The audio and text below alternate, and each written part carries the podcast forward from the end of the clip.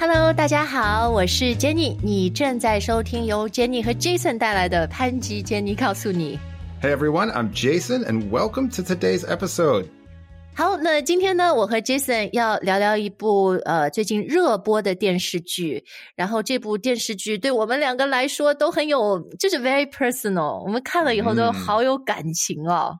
Yeah, a lot of nostalgia here, right? 对，那我们今天要说说的这部戏呢，就是《繁花》。That's right, Blossoms Shanghai, Devala. 我们说对呀，对不啦？这个英语翻译的对对 不啦？好不啦？Mm, Shanghainese in there, right? Exactly，对，因为我是上海人，我们很多听众都知道啊。然后 Jason 其实呃，Jason 说上海有点像你的第二故乡啊。I spent over five years living in Shanghai, so it's like my Chinese home away from home. I got to re-experience it again. It was great. Speaking of reliving and re-experiencing，就是看《繁花》对我来说真的是 reliving，因为它是 set in the nineties，然后那个时候我十岁十多岁，没有作为一个大人参与这些事情。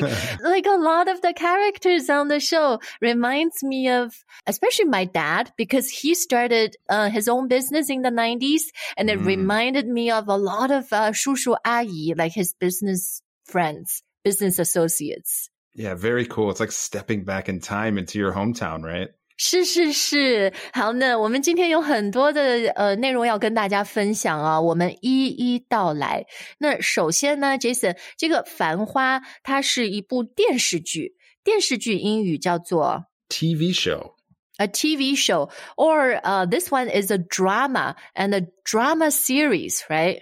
Yeah, you want to add the word series here when you're trying to emphasize that it has lots of episodes and like a single story that's going to end. 哎，我们说的连续剧啊，it's a 嗯 series。好，那这个 series 呢，我们讲到它是关于上海，然后发生在九十年代。So when we talk about 不管是 TV series or movies，经常用到的一个动词就是 it's set in 什么什么地方，during 什么什么时间，是吧？ Yeah, it's set in a place, it's set in a time, right? That's where all the things in the movie or the show happen, right? 啊，就是它是发生在这个地方，发生在这个年代啊。 Exactly.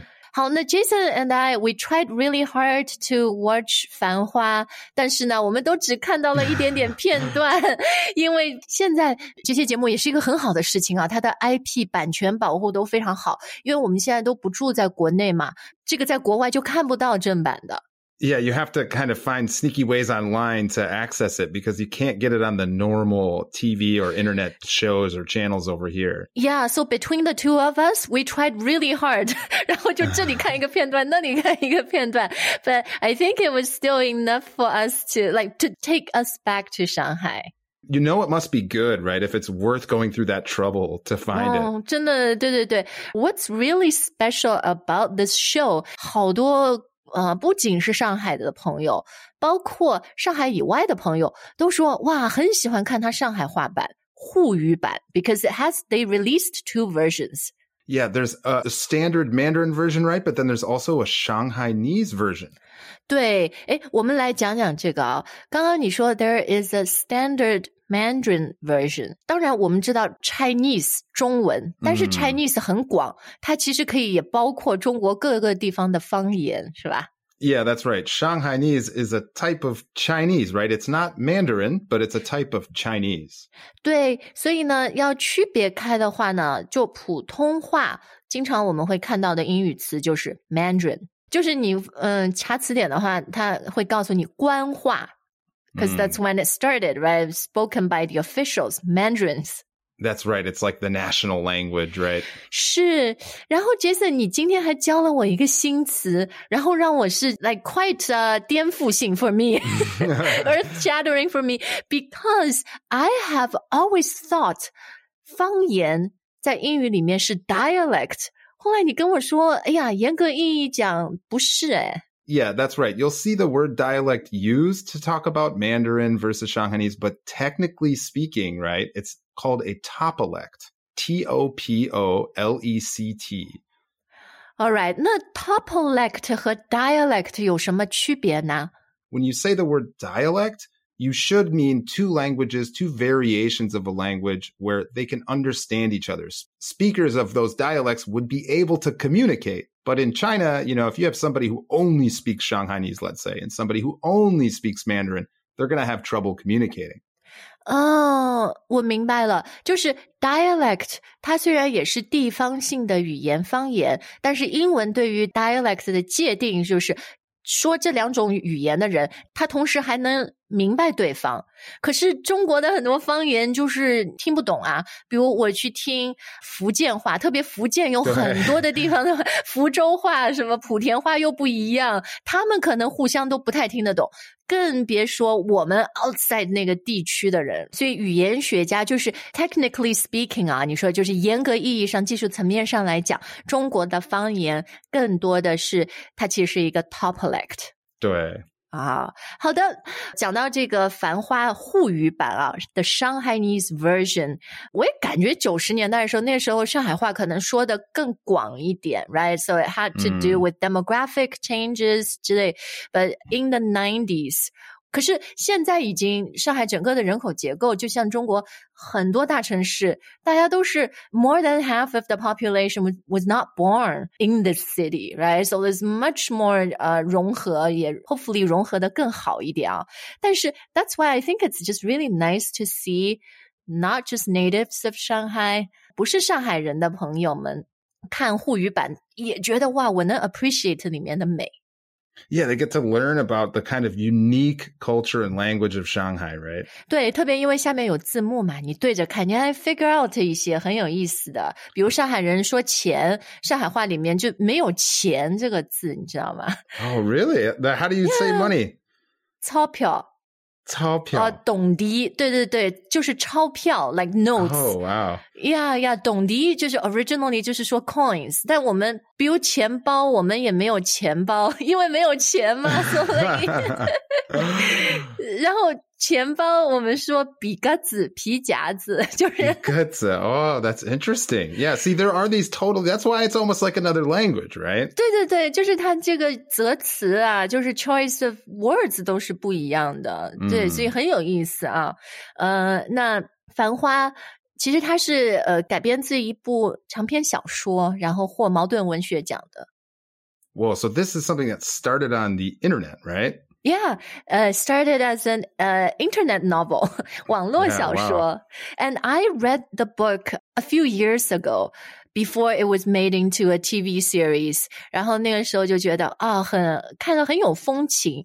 嗯、呃，虽然说它是用上海话写的，但是上海话不像广东话，对吧？广东话里面有很多的 characters 字，almost like their own writing system。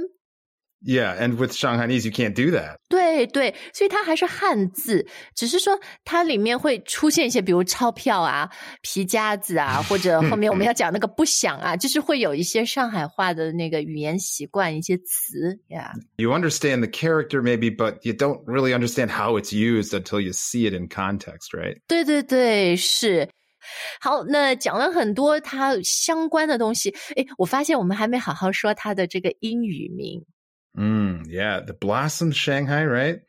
Yeah, so the novel 繁花，它的 official English translation 那个官方的英语译名叫做 blossoms。So、嗯、blossoms 就是花 flowers，but blossoms mean they are like blooming 是吧？Yeah, blossoms are blooming flowers. Blooming 就是盛开，so blossoms are 盛开的花，繁花。 that's right. Yeah. Oh, okay. And this TV series, the official English name is Blossoms Shanghai. 那我们最近其实一直收到大家很多留言，希望我们讲讲这部剧啊。So, uh, Jason and I went on Wikipedia, the best place to do basic research. That's right. 然后这已经有一个 page about this show. We took the plot description, the plot summary from Wikipedia it's quite funny, right? And places. 嗯，对，in places 它还蛮有意思的。但是首先，我觉得他讲的这个 genre，嗯，也挺好啊。说这个戏是一部年代戏。Yeah, it's a period drama. 看剧啊，period drama 这个词很有用。当然，每个戏都 it's set in a certain time period。但是呢，我常常看到 period drama，我会想到是哇，什么古装戏好几百年前的 Ancient China, right? exactly a few hundred years ago or Downton Abbey 那种一百年前哈。Mm. 虽然《繁花》是没有，是不是 quite recent in the 1990s? It's still a period drama，也是 about a certain period. Yeah, and kind of the time is almost like a character in the show, right? 嗯，是是很重要。我觉得九十年代本身，九十年代的上海，就像 Jason 说的，就是一个主角儿哈，一个嗯 character in the show。好，so this is set in 1990s 上海。其实那个时候就是开始改革开放嘛，然后很多人就我们有一个 term 叫下海经商，jumped into the ocean Mm, and of- do their own business。 yeah, of the world of business, but here it's the ocean of business, right? Yeah，然后 Wikipedia 就是说那个时候这个 main character 阿宝他是享受改革开放的春风。 Yeah, he relies on the spring breeze of the economic reform, right? 对，这个就是 翻成英语很奇怪啊，the spring breeze of the economic reform，但它的意思就是说他抓住了这个机遇。So 嗯 what is a better way to say that？ That he kind of took advantage, right, of the Mm. reform and opening up. 啊，对对对，to take advantage of something 啊，就是你抓住了那个机会。好，那然后呢，他就从阿宝变成了宝总。 Yeah, he became, he transformed from ordinary Abao into Mr. Bao. You know，我们会说什么宝总、陈总、张总、 Mm. and you know this is a 总裁，like not even 总经理，like this is someone who has a big business, like they're very 很厉害的 in the business world. Yeah, and just from their title alone, right? You're communicating they have all this power and status. 对，但是在英语里面，你不能叫一个人什么 Chairman 陈，这这 sounds very strange. Chairman 宝 Yeah, it almost sounds political, right? CEO 宝 yeah. CEO Bao, yeah. In English, you just wouldn't put someone's job title next to their surname. Yeah, you wouldn't. You would just say Mr. or Mrs. and hope that you can give them a business card and show off that way or something, right? right, right. Uh, yeah, some things are just not translatable, right? Lost in translation. That's right. 宝总, when everything was going well, something happens. 因为任何的戏剧，戏剧张力你要有 tension 是吧？That's 要有一些冲突啊。Yes. Yeah, you have to have conflict. Yeah, so there's a restaurant. There's this a very beautiful owner of the restaurant, 李李。很多东西就是把宝总的生活以及他和他周遭的这些朋友，就是各种人际关系吧，就是开始有一些挑战，有一些考验，有一些这个呃试炼。 Yeah, it's about like their struggles, right? And all the difficulties they encounter as they open this restaurant and try to succeed. You know, this new restaurant and new people he met kind of puts his relationships with his existing friends to the test. Yeah, that's right. All these different things are putting them to the test, really testing their ability to thrive and succeed throughout this. 对，所以这个搭配啊，就是 to put something to the test。 是一种考验的意思，是吧？比如说，很多的时候，你的友情会受到考验，so put your friendship to the test。 That's right. And it sounds like it's serious, right? It's the test, 嗯， right? 是是是，put your ability，你的能力受到考验 to the test。 That's right. You could say like the game really put that athlete's abilities to the test. 是的，是的。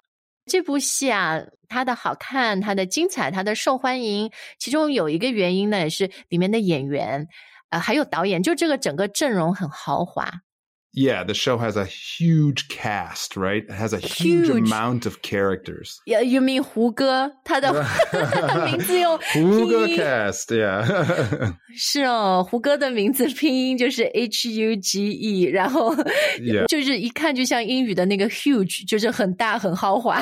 but obviously, we're talking about huge, the English word meaning very, very large, right? 对，不仅是 large，而且是很好的，like also very important，right？ Yeah, it gives you the feeling that these people are very famous too, right? Already very established, well known actors. Yeah, they're already huge stars. They're big stars.